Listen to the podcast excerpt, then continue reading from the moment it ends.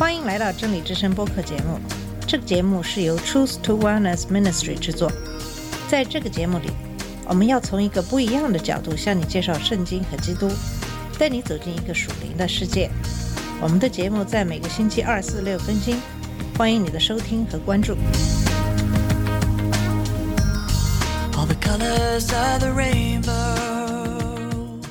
你好，呃，我是马军。我们用了去年大部分的时间给你介绍了基督教的历史。作为一个基督徒，在这个社会里，我们经常会遇到很多的情况，也就是，首先别人有可能会质疑你的信仰，同时给了你一系列的不信基督的理由。这个时候，我们往往不知道怎么会去回答，或者是不知道怎样去捍卫自己的信仰。有的时候就有些犹豫，觉得是不是自己真的做错了。当然，也有很多时候我们会感到非常的困惑，看到许多自称为基督徒的行为，特别是在现代的这个时代里，往往我们不知道怎样去辨别真的基督徒或是假的基督徒。当然，还有就是说，常常会听到很多人的讲道，也不知道怎样去辨别真假，甚至经常听到一些传道人在攻击另外的一些传道人。作为一个新的基督徒，常常不知道该站在哪一边，或者哪一边是真正的道。我不知道你们会不会和我有同样的感觉，但是在我决定成为基督徒以后的一段时间里，这些都是我所面临过的一些困惑。就像现在的许多的不信基督的朋友一样，他们也会觉得基督徒就是基督徒，为什么还有那么大的分别呢？只要是基督徒，不应该都是一样的吗？正是带着这样的一些疑问，我开始研究基督教的历史，同时感到我需要跟大家分享这样的一些知识。通过对基督教历史的研究，我们对目前的基督教的现状就有了很好的了解，同时也知道了现在的新教、天主教、东正教之间的关系。在新教中，许多不同教派的来源，在美国大概有两百多个不同的教派，在全世界范围内大概有。四万五千个不同的基督教派，基督教的分裂是信仰的差别、权力的争夺和腐败等子因素造成的。那么，基督耶稣是不是真的就希望看到他的身体被分裂呢？当然不是。基督教派的分裂是人对权力的贪婪和自身的自傲所造成的结果。基督徒并不一定比非基督徒在品质上一定要好很多。在我看来，其实不论你是隶属于哪一个教派的基督徒？对于我来说，只有两种基督徒：真正的基督徒和所谓的基督徒。这其中的差别在于内心的修炼，而不在于你的行为。很多人按时去教会，但并不一定是真正的基督徒，他们只不过是去教会的人。真正的基督徒会在内心散发出一种莫名的勇气。当那些去教会的人需要用枪来保护他们生命的时候，我不知道他们对基督的信心还有多少。从基督教的历史，我们也可以看出来，历史总是在惊人的重演。可是很多人还是不能够吸取历史的教训。那么，应该怎样才能更好的辨别真假基督徒呢？怎么样才能使自己的信心增长呢？我觉得，通过学习基督的故事，通过阅读四本福音书。我们可以使自己变得非常的敏锐，我们就可以很好的辨别一件事情背后的真相，我们就知道什么是对和错，什么是属神的，什么是不属神的。在以前的节目里，我也给大家大致讲过圣经旧约和新约的结构。在新约部分的前四本书就是四本福音书，包括马太福音、马可福音、路加福音和约翰福音。使徒行传是在耶稣被钉十字架、死后升天记录的有关使徒的一些活动。后来的许多的书都是使徒保罗给各个教会写的一些书信。那么使徒保罗的事情大家也都非常清楚。基督在世的时候，保罗并不是他的门徒，保罗也没有亲眼见过基督。但是保罗是犹太人，并且也是罗马公民，他受过高等教育。按正常的道路发展，他以后就会成为一个法利赛人。当时他认为他自己的信仰是正确的，所以他积极地参加到迫害基督徒的运动中去。当斯蒂凡被石头打死的时候，保罗正是那些在一边观看的人之一。他对于基督徒视死如归的信仰感到有些不解。直到他在去大马士革的路途中，基督耶稣让他的眼睛瞎掉，并质问他为什么要迫害他的使徒，并且只是保罗去大马士革的一个人的家中，有人会为他祈祷，他就能看见。那么从那以后，使徒保罗就成为基督的忠实的追随者。保罗对于基督教的见解，应该是受到了神的启示，因为他自己并没有跟耶稣的使徒在一起时间很长。可以说，没有保罗就没有基督教的今天。马太、彼得他们都是向犹太人传教，可是保罗却是神指派的向外邦人传教，并把基督教义传到地极。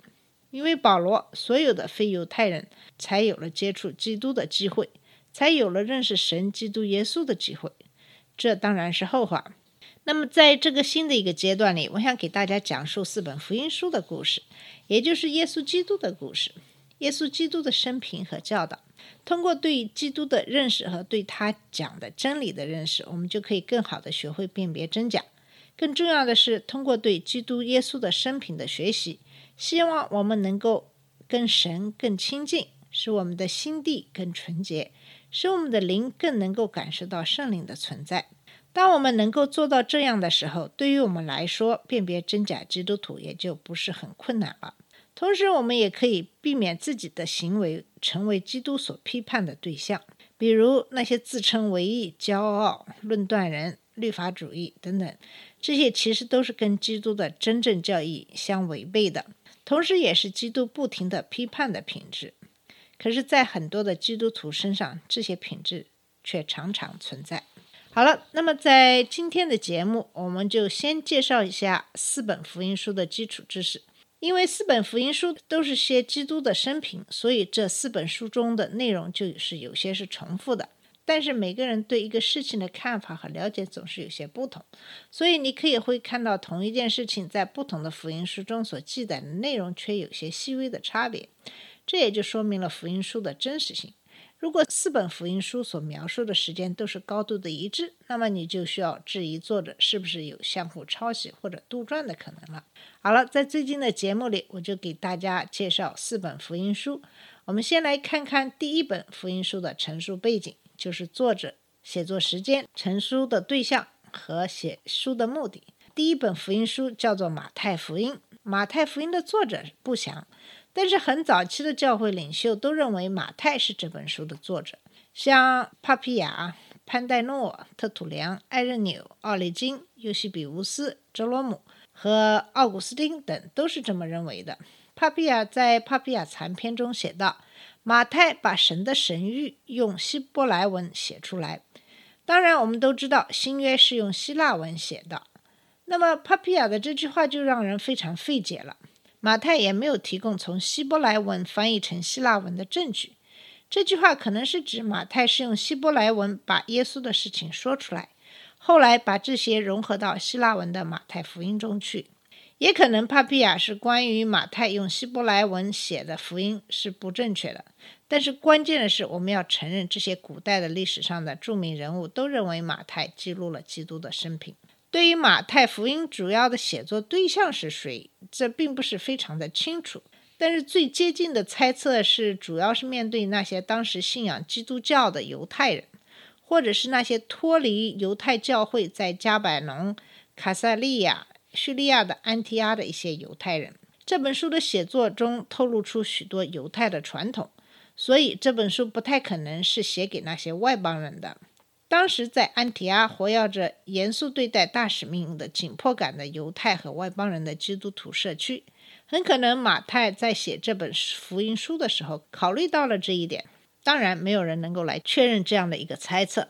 大部分的学者认为马太福音成书于第一世纪后期，大概是因为这本书的大部分是根据马可福音的内容，所以推测这本书是成书于马可福音之后。很可能马太是在耶路撒冷陷落之后写了这本福音书，因为他在十六章十八节和十八章十七节提到教会建在磐石上，并且在二十一章四十三节提到神的国必从你们夺去，赐给那些能结果子的百姓。也有些证据表明这本书是写在公元七十年以前，因为马太在书中经常提到撒都该人，但撒都该人的影响力在公元七十年后就逐渐衰退了。耶路撒冷的圣殿在公元七零年九月被毁，并不是像马太福音二十四章所写的那样。因此，可能这本书写在公元七零年的那场战争之前。马太福音第五章二十三到二十四节写道：“耶稣教导把礼物留在坛前，先去同弟兄和好，然后来献礼物。那么，如果在公元七零年之后圣坛已经被毁，那么也就没有坛来放礼物了。同样，在二十三章十七节提到让金子成圣的殿，如果殿已经被毁，也就没有这个殿了。虽然这些证据并不是非常的确凿。”但是合理的推断就是，马太福音大约陈述于公元四十年到六十年间。马太福音陈述的目的是什么呢？我们知道圣经是非常深奥和复杂的，当然福音书不可能写作只有一个目的。但是起码马太福音陈述的目的之一应该是呼叫的，也就是说对圣经的申辩与说明。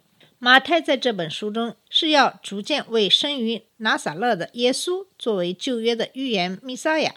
大卫的子孙，犹太人的王，以马内利，世界的王来做辩护。他也解释了为什么犹太人的弥赛亚却被犹太的领袖所拒绝，并最终被罗马人钉十字架。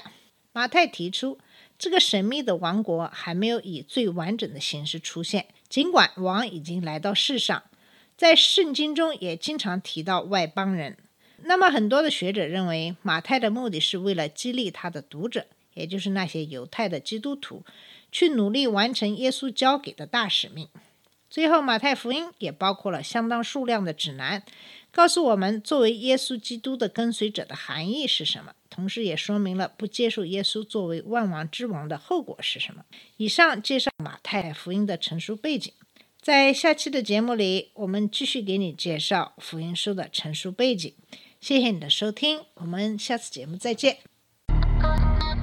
这里是真理之声播客节目。真理之声是 Truth to Wellness Ministry 旗下的一个节目，由 Truth to Wellness Ministry 制作和播出。如果你有什么想跟我们分享，请给我们发电子邮件，我们的邮箱地址是 truth to wellness at gmail.com。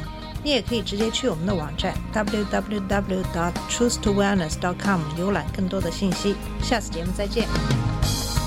All colors of the rain